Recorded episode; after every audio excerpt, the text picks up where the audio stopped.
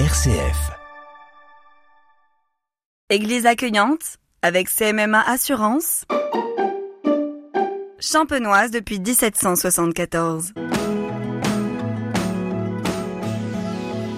Jean-Marie Régnier, bonjour. Bonjour. Vous êtes gritteur à Vertu. Tout d'abord, Vertu, ça se trouve où? Alors ça se trouve à 50 km au sud de Reims, et puis au sud un peu des, des à 18 km, et puis euh, une trentaine de Chalons. On est au sud du département de la Marne, sur la côte des Blancs. Alors la Côte des Blancs, bien sûr, vous parlez Champagne. Oui, euh, on parle évidemment des collines de l'île de France, qui se terminent d'ailleurs avec la butte témoin du Mont-Aimé, qui est juste à côté, à Bergère-les-Vertus. Mais de là, justement, on voit toute la plaine champenoise, et il n'y a pas que des viticulteurs à Vertus, il y a aussi des agriculteurs.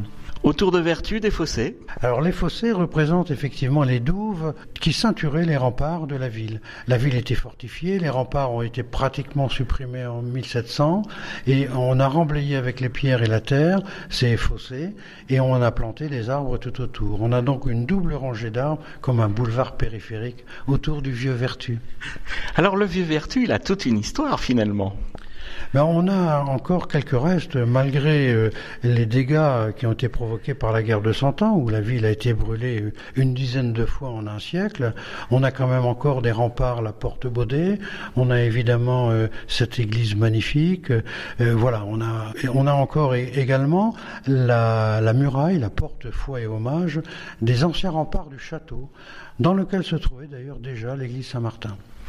Alors justement, cette église Saint-Martin, ancienne euh, chapelle du château? C'était une église, il y avait deux abbayes dans l'enceinte du château. Le château était assez grand et il comprenait le puits Saint-Martin, d'ailleurs dans lequel se mire euh, le chevet de l'église. Mais il y avait deux abbayes, il y avait Saint-Jean également. Et il y avait une troisième abbaye, Saint-Sauveur, qui elle se trouvait hors les remparts.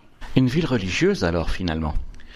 Ben, il y avait effectivement ces trois abbayes, et puis il fallait pas oublier aussi euh, l'Hôtel Dieu, qui date de 1200 et quelques, où il y avait une chapelle, et il ne reste plus que cette chapelle d'ailleurs aujourd'hui, que nous avons restaurée d'ailleurs récemment grâce à la Fondation de France, et euh, on a réhabilité les, les vitraux en racontant l'histoire de Vertu. Justement, on va revenir à, à cette église Saint-Martin, dans laquelle nous nous trouvons dans les sous-sols. Oui. Alors, on est dans la crypte nord ici, effectivement, une des cryptes euh, au-dessus du transept nord, bien sûr. Cette église possède euh, effectivement des cryptes pour corriger la dénivellation qui se trouve entre le niveau d'eau du puits Saint-Martin et l'entrée euh, sur la rue de l'église. Et euh, c'est un ensemble de trois cryptes euh, des plus importants hein, de la région qui reprend donc euh, le cœur de l'église et puis les deux transepts, gauche et droite. C'est original quand même d'avoir une crypte ici, euh, parce que est-ce que les gens le savent? Est-ce que les habitants le savent? Est-ce qu'ils y viennent? Oui, oh oui, tout le monde connaît les cryptes à vertu, bien sûr. Et je suis toujours étonné pour venir pour mes besoins euh, euh, de, de président des Amis de l'Orgue, de, de rencontrer dans l'église des gens de passage, comme nous avons pu voir ce matin d'ailleurs, un couple d'Allemands. Voilà, donc c'est une, une église visitée. Tout à fait. Et c'est pour ça que pendant le confinement, évidemment, elle, était fermée, mais on a depuis maintenant réouvert et l'église reste accueillante, effectivement, avec sa porte ouverte pour les visiteurs. On va remonter quelques marches pour se retrouver dans, dans le chevet de, de l'église Saint-Martin de Vertu. Racontez-nous un peu son histoire. Alors, euh, c'est de l'ancienne abbatiale, effectivement, d'une première abbaye qui se trouvait là. Elle brûle en 1267 et les moines euh, euh, laissent la- l'église à la paroisse, à, la- ville de Vertu, et puis eux reconstruisent leur abbaye, Notre-Dame, qu'ils appellent Notre-Dame, d'ailleurs rue de l'abbaye, ici à Vertu, mais hors les remparts, à côté du cimetière. Voilà. Donc l'église par elle-même, évidemment, elle est, elle est très jolie, mais elle a subi plusieurs incendies, et puis surtout l'incendie de juin 40 qui brûle les toitures du clocher et de la nef de l'église. Et de l'orgue.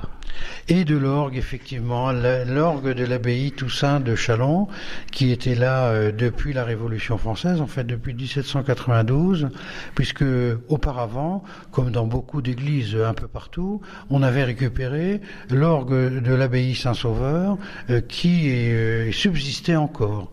Trop petit pour l'église, on a fait appel à un facteur d'orgue qui a racheté le petit orgue, qu'il a revendu au village de Vraux, où il se trouve toujours, et où il a été été euh, restauré en 2005 et, il est classé monument historique. Et l'histoire des orgues à vertu, bizarrement, se trouve à côté du Juvinil, où on a un bel orgue également euh, baroque français, et avant de euh, l'abbaye Saint-Sauveur. Voilà. Donc euh, nous, nous avions hérité à la suite de, cet échange de l'orgue de l'abbaye Toussaint de Chalon, hein, une abbaye très importante, et malheureusement, euh, cet orgue a brûlé dans l'incendie de juin 40 pendant la guerre 39-45. Voilà. Comment a vécu l'Église entre juin 40 et la reconstruction? Donc euh, cette, cette, église brûle et effectivement euh, toute la nef euh, n'a plus de toiture. Donc la nef a été fermée au culte de juin 40 à 1956, le temps de la reconstruction de la toiture et la réouverture de, l'église en entier les offices continuaient à se faire dans cette église, mais uniquement dans le chœur et les transepts. Et on voit encore d'ailleurs la trace euh, sur l'arcade principale qui donne sur la nef de, de, la présence de ce mur et qui a été là de, de 40 à 56. Vous avez de superbes vitraux. Alors les vitraux du chœur ont été refaits, eux, à partir de 1850. En effet, euh, appuyé sur de l'eau, l'abside de l'église était en train de s'effondrer. Donc un élève de Viollet-le-Duc, euh, Nicolas de Grandrue, a été nommé sur place pour euh, voir ce qu'il fallait faire. Il a décidé donc de tout démonter et de tout remonter. Et à partir de là, eh bien les vitraux, effectivement, il fallait les refaire et on a refait euh, trois beaux vitraux dans les vitraux de l'abside de, de, de, structure romane, alors qu'avant on avait une structure gothique, un grand vitrail, mais en rappelant la vie du Christ, en rappelant euh, la vie de Saint Martin, le patron de cette église, et bien entendu ici à Vertu, de Saint Vincent, le patron des vignerons, vénéré ici à Vertu. C'est vrai que le vitrail est parlant. Euh, pourquoi Saint-Vincent On comprend mieux avec le vitrail? Par médaillon, le vitrail se lit de bas en haut, et par médaillon successif, on, retrace la vie de Saint-Vincent qui a été martyrisé, et surtout qui a été martyrisé sur un pressoir. C'est le lien qui le lie au vigneron, mais c'est un lien également très puissant pour la religion catholique, parce que le jus de raisin qui s'écoule du pressoir et le sang de Vincent qui coule euh, de, de son martyr, ça représente effectivement très bien la symbolique de la communion dans la célébration liturgique. Et la célébration liturgique, quand, euh, quand il s'agit de fêter la Saint-Vincent, là aussi, il y a une autre, une autre symbolique. Oui, mais là, elle existe partout où on fête la Saint-Vincent dans les vignobles. C'est-à-dire que l'idée à l'offertoire, c'est de prendre le vin dans un petit tonneau qui correspond au vin de la récolte de l'année. Et évidemment, c'est ce qui est fait ici par le président de la confrérie Saint-Vincent chaque année le 21 janvier pour sa fête. On va poursuivre dans les vitraux. Alors il y en a de chaque côté aussi. Tout à fait. Alors de, chaque côté euh, de l'abside, eh bien, on va retrouver euh, les vitraux des apôtres, bien entendu, de Saint Louis aussi, mais surtout un vitrail qui, retient notre attention, c'est euh, David jouant de la harpe. Et en fait, c'est tiré d'un célèbre tableau d'un peintre bolognais, Domenico Sampieri, qui avait sur une toile dessiné justement David jouant de la harpe et implorant le Seigneur de lui accorder miséricorde pour sa vie qu'il n'était pas toujours droite. Et alors, comment vous avez connu cette histoire?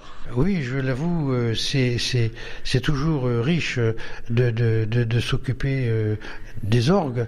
Et en faisant un concert avec ben, Jean-Christophe Leclerc et une harpiste, cette harpiste m'a interpellé en disant mais vous avez une, une merveille de vitrail dans votre église puisque elle, jouait elle-même la harpe et c'est elle qui m'a appris cette histoire symbolique parce que il faut savoir que ce tableau italien a été acheté par Mazarin et, il, a fait le bonheur de Louis XIV, qu'il l'a mis dans sa chambre euh, à, Versailles. Et euh, pendant longtemps, il a été au Louvre. Et puis maintenant, il est revenu à Versailles, son lieu d'origine. Et c'est vraiment un tableau très célèbre. Vous avez un petit morceau euh, en vitrail. Voilà. Il y a deux couleurs sur ce vitrail, c'est normal? Le bleu, est différent. Sur euh, le vitrail de la tentation, effectivement, dans le transept euh, nord, euh, j'aime beaucoup ce vitrail. D'abord par rapport à, la symbolique de l'Ancien Testament, hein, c'est-à-dire le paradis, Adam et Ève, et puis le fruit défendu. Tout ça, c'est très bien représenté. Mais on voit effectivement que la partie basse et la partie haute de ce vitrail ont été restaurées avec des bleus plus foncés. Alors qu'au centre, on va retrouver l'intégralité de l'origine du vitrail, qui certainement a été fait avec le bleu pastel, les, cultures que les Toulousains faisaient, et ce bleu ciel, euh, eh bien on ne l'obtenait à l'époque, on ne savait le faire qu'à partir de la fleur de pastel. Jean-Marie Régnier, je rappelle que vous êtes griteur ici à Vertu. Comment fait-on pour vous joindre? C'est par le site internet, je crois, ou par l'Office du tourisme? L'Office du tourisme, hein. vous faites euh, les trois mots euh, en Champagne, et puis vous mettez euh, mon nom, et puis même pas, vous défilez les, les griteurs, et mon nom arrivera, et voilà. Eh bien, Jean-Marie, euh, merci.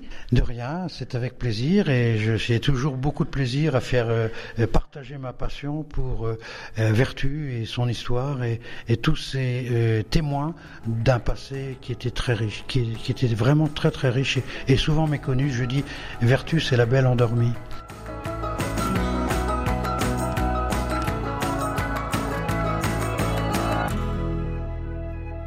Église accueillante avec CMMA Assurance, champenoise depuis 1774.